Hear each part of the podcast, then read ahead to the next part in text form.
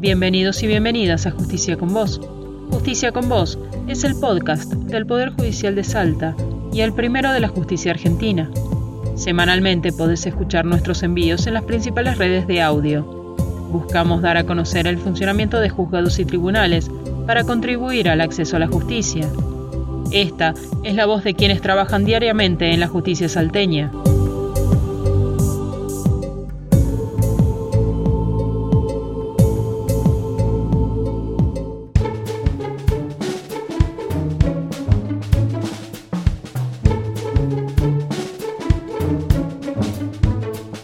Jueza de primera instancia del Trabajo 3, María Luján Pérez del Cerro, explica en este episodio del podcast del Poder Judicial de Salta cuándo debe pagarse el aumento escalonado de este año para empleadas y empleados de casas particulares. También da algunas pautas para calcular el rubro antigüedad. Como cada viernes podés escuchar nuestro podcast con la voz de jueces y juezas.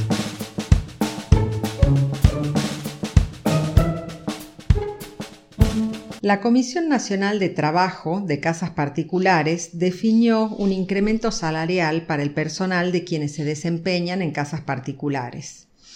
Cuatro ejes fundamentales fueron los que definieron el resultado de varias reuniones que tuvo esta comisión para poder llegar a este fin.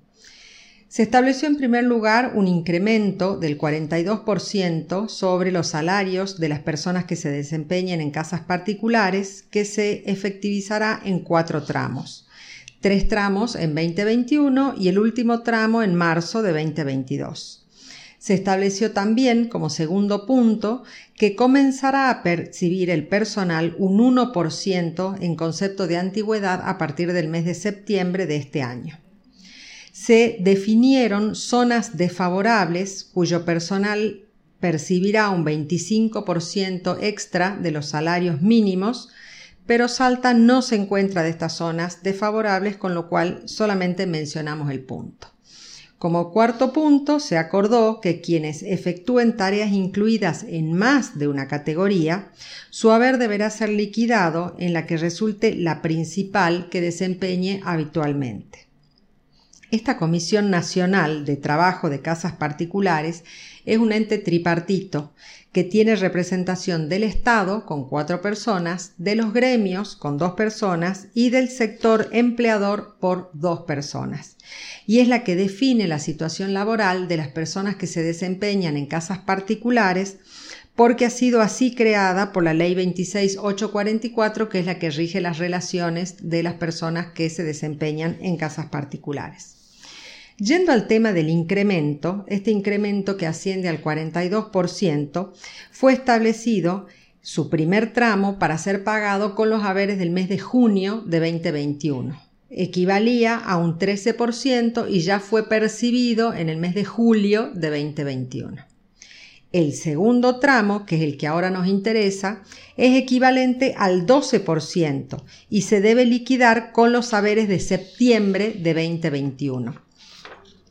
El tercer tramo, que es del 5%, se debe liquidar con los haberes de diciembre de 2021 y tiene incidencia sobre el medio aguinaldo o SAC 2021. Finalmente, el cuarto tramo, que equivale al 12%, se liquidará en marzo de 2022. Este incremento es muy importante puntualizar que se aplica sobre los salarios de los trabajadores y las trabajadoras de casas particulares que se liquiden en el mes de septiembre, o sea, que se perciban en el mes de octubre, porque la ley dice que el salario debe ser pagado hasta el cuarto día hábil del mes siguiente calendario en el que se trabajó. Respecto de la antigüedad, este nuevo rubro que se incorpora al salario de los empleados y empleadas de casas particulares. Esta antigüedad equivale al 1% del salario básico y se liquida desde el mes de septiembre de 2020 y se reconoce la antigüedad desde el mes de septiembre de 2021. ¿Esto qué significa? Ahora, con los saberes de septiembre, debemos incorporar un 1% al salario y pagarlo en octubre, referido al rubro antigüedad. En el sistema que tiene ANSES, a través del cual se liquidan los haberes de las personas de casas particulares, ya está la ventana para incluir el rubro antigüedad. Este rubro antigüedad también será incluido, como ya lo adelantamos, en el, en el SAC o aguinaldo o segundo aguinaldo 2021. Con lo cual, para calcular el SAC de segundo semestre de 2021 voy a sumar el básico de diciembre más la antigüedad y esa será mi base de cálculo para aplicar el 1% de antigüedad.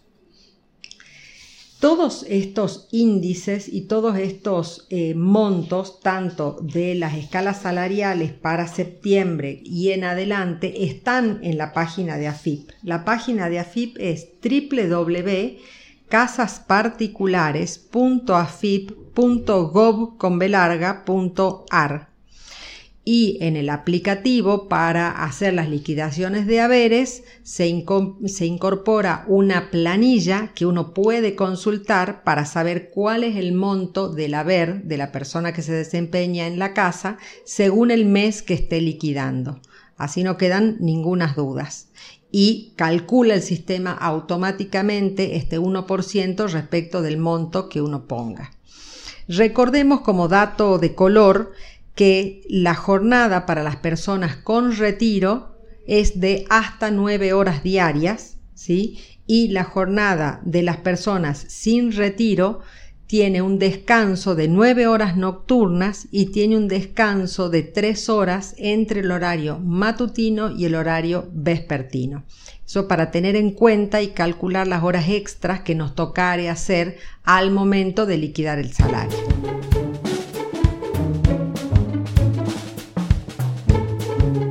Glosario.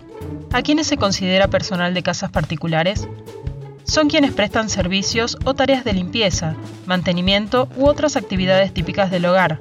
Abarca también la asistencia personal y el acompañamiento a miembros de la familia o que convivan en el mismo domicilio con el empleador, así como el cuidado no terapéutico de personas enfermas o con discapacidad.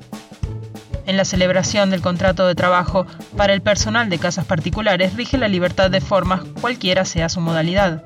Para más información, podés consultar la página www.argentina.gov.ar barra trabajo barra casas particulares barra trabajadora.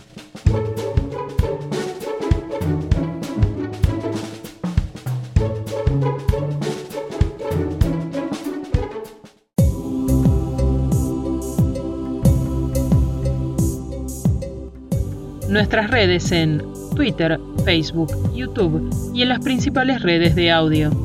Dirección de Prensa y Comunicaciones, Poder Judicial de Salta.